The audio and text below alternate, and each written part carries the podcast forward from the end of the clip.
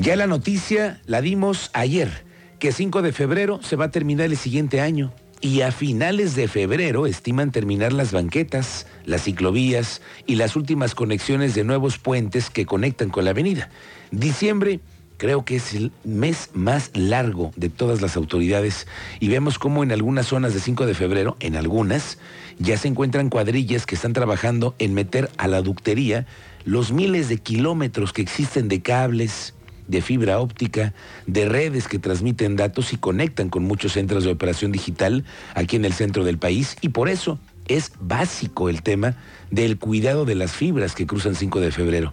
Y eso también ha retrasado los avances en la obra. Entonces, otro de los temas que tienen es que las nuevas operadoras del transporte público, que son las que van a llevar el manejo de las nuevas unidades que cruzarán 5 de febrero, siguen capacitándose, porque el carril confinado todavía no está terminado al 100% y tampoco ha llegado todas las unidades que se tenían contempladas para el resto del año. Tú sabes más de esto, Andrea Martínez. Bienvenida, buenas tardes. ¿Qué tal, Miguel Ángel? Muy buenas tardes y también a toda la audiencia. Pues así es, 120 nuevas unidades de transporte público de la marca Mercedes-Benz han llegado a Querétaro del total de 400 que se eh, pues adquieren para el nuevo sistema de movilidad de la zona metropolitana y bueno al respecto el director de la agencia de movilidad del estado Gerardo Juana Los Santos agregó que de este total 88 ya se encuentran en circulación además indicó que 15 ya llegaron también 15 eh, unidades articuladas con capacidad para 150 pasajeros, las cuales, bueno, pues se pondrán en operación hasta que se abra el carril confinado de paseo 5 de febrero. Escuchemos el reporte que da al respecto el director de la Agencia de Movilidad del Estado de Querétaro. Eh, traemos ahorita 120, estamos en espera también de otro, de otro, eh, de otra entrega que nos hace el fabricante y vamos a seguir este, trabajando. Ha habido algunos problemas con las navieras, con las aduanas, este, en ese sentido, pero estamos nosotros empujando para que todo salga como está planeado lo escuchábamos, Juana Los Santos reveló que aunque la fabricación de los nuevos autobuses va en tiempo y forma, se ha registrado un retraso en la entrega de las nuevas unidades debido a problemas de tráfico con las navieras y a un cambio que hubo en la administración de las aduanas, lo que bueno pues ha afectado el proceso de importación. Sin embargo, bueno, señaló que confían que la totalidad de las unidades lleguen como lo ha planeado el gobierno estatal. Finalmente, bueno, señaló que continúan las pruebas eh, de estos nuevos camiones el 5 de febrero, así como en constituyentes. Esta fue la información, Miguel Ángel. Gracias, Andrea Martínez. Bueno, pues de nada sirve que lleguen las nuevas unidades si todavía no está 5 de febrero. También esa es otra. Pero aquí vemos otro de los detalles que tiene 5 de febrero, que no se pusieron también eh, contemplar que los temas navieros, los temas internacionales también convergen a las decisiones que se habían tomado en la adquisición de esas unidades que vienen de otras partes del mundo. Entonces, no han llegado y puede ser que se retrasen todavía. Es una de las temporadas más, más complicadas en todos los puertos marítimos para la llegada de mercancías de otras partes del mundo. Así que vamos a esperar cuando llegan los nuevos camiones. Este fin de semana es de estos que tiene muchas actividades relacionadas con la temporada. Las posadas, las fiestas de fin de año, las comidas del trabajo, la de los amigos, los vecinos que provocan operativos y sobre todo destacan más accidentes y más personas que llegan a caer en los alcoholímetros instalados en carreteras y avenidas de la ciudad. Tuvimos otro hecho en el libramiento norponiente. Cuéntanos, Teniente Mérida. Buenas tardes. Muy buena tarde, Miguel Ángel. Buena tarde a nuestra audiencia. En efecto, nuevamente accidente en el libramiento norponiente a la altura de Montpaní. Por ahí un transporte de carga tiró varios tubos. Estos provocaron accidente golpeando varios vehículos.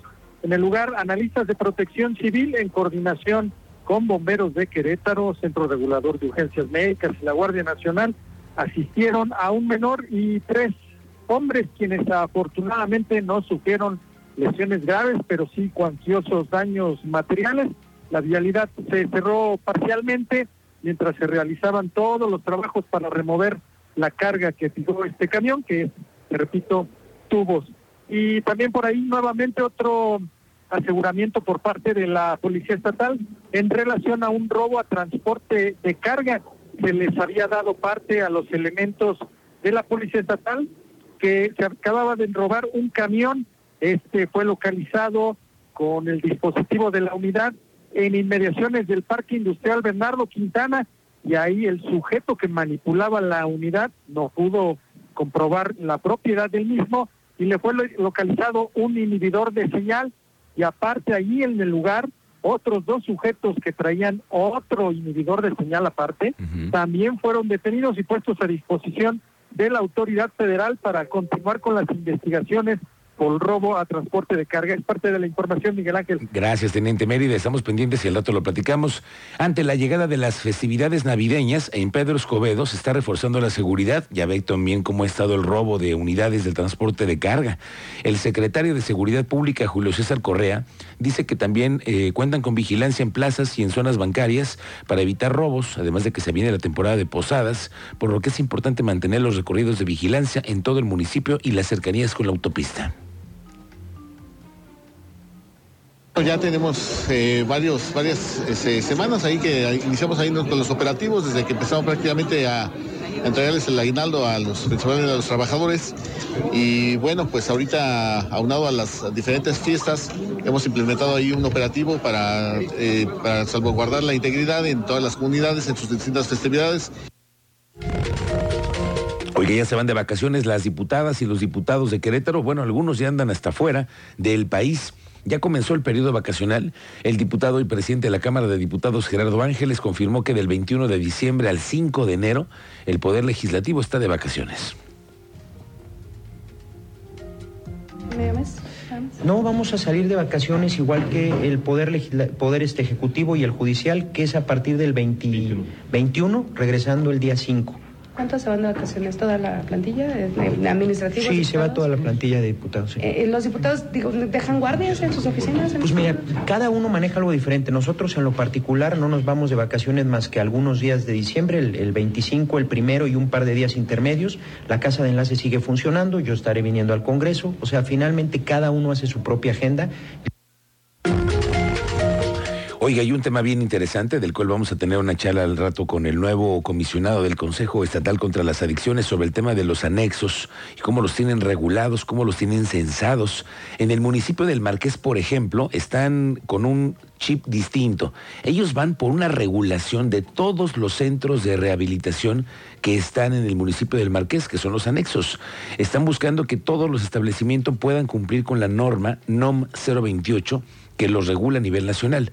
Rodrigo Monsalvo, que es el jefe de la oficina del municipio del Marqués, dice que con esto se busca no dejar solos a los marquesinos que padecen algún problema de adicción, sino también regular a todos los centros que están operando.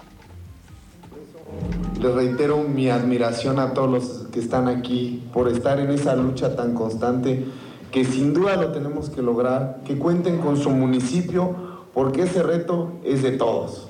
Entonces estamos para salir de la mano con ustedes y aparte apoyar a sus familias porque ustedes son esa oración, ese anhelo, esa esperanza. Entonces cuenten con el compromiso de que juntos vamos a salir adelante. El presidente municipal de Querétaro, Luis Nava, que por cierto me aclaran que no tiene COVID, yo ayer dije que tenía COVID, no tiene COVID, sino solo una infección respiratoria. Ya ve que anda recientemente con cubrebocas en todos los eventos. Bueno, pues Nava anunció el nombramiento de Martín Arango como nuevo secretario general de gobierno. Ya veo que eh, ayer le estaba yo contando que Arturo Molina dejó el cargo desde hoy para irse a atender asuntos de campaña ya se va a sumar con el equipo que va a la precandidatura al Senado por el PAN. Bueno, tras la, salida del señor Molina, llega Martín Arango, que es eh, licenciado en Derecho con especialidad en Justicia Constitucional, es docente de la Facultad de Derecho en la Universidad Autónoma de Querétaro y antes estaba como subsecretario en la Secretaría de Gobierno. Ahora le dieron la oportunidad de ser el secretario de la ciudad, del secretario de Gobierno del municipio de Querétaro. A nuestro amigo Martín le he pedido que mantenga nuestra política de escuchar, trabajar y resolver. Y además, mantener un canal de comunicación permanente con los actores y las organizaciones sociales para seguir teniendo un clima de paz social en nuestra ciudad. Vámonos dando cuenta de una realidad que no podemos apartarnos de ella que no podemos hacer como que no lo vemos, pero es que es más cruda la temporada para muchos que viven en las calles ahora en diciembre, en los jardines, en los puentes, debajo de los puentes, muchísima gente que vive. Tenemos miles de migrantes que están cruzando Querétaro por alguna razón y por alguna parte, por la carretera, por las vías del tren, en la central de camiones. Es increíble la cantidad que cruza y mucha, muchas se quedan a vivir en Querétaro y no todos tienen casa. La situación en las calles está cada vez más preocupante. Mire, escuche estas cifras. La directora del Instituto para Prevenir Conductas de Riesgo del municipio de Querétaro, Tere Borboya, reconoció que se han registrado un incremento de hasta el 10% en la población de personas que han ubicado en situación de calle, que se ubican desde hace dos años. Fíjese, hace dos años había 300 personas en esas condiciones. En lo que va del segundo periodo ya son 399, casi 400. Pero esas son las que alcanzaron a contabilizar y a censar. Ahora imagínese usted las que no se dejan ver y viven en cajeros automáticos, en plazas, en jardines, en parques. Algunas de las zonas en donde se han identificado este tipo de personas son en el Templo de la Cruz, en Avenida Universidad, en los portales del Jardín Cenea, en el Jardín Guerrero, y aunque les hacen la invitación para que vayan al albergue Yimpatí, muchas veces no pueden ni entrar porque están alcoholizados o drogados y otras porque tampoco pueden, pueden ser forzados. Tenemos un aumento, sí, la temporada de sembrina hace que las personas que están en contextos rurales o en otros espacios donde no hay la misma cantidad de oportunidades se acerque a los centros esto es un fenómeno que se da más en, los centros históricos de, las ciudades, ¿no? Entonces sí tenemos un incremento, por eso tampoco podemos salir a dar números exactos porque la población es muy flotante. Entonces, el, asunto es que sí hay un incremento por la temporada decembrina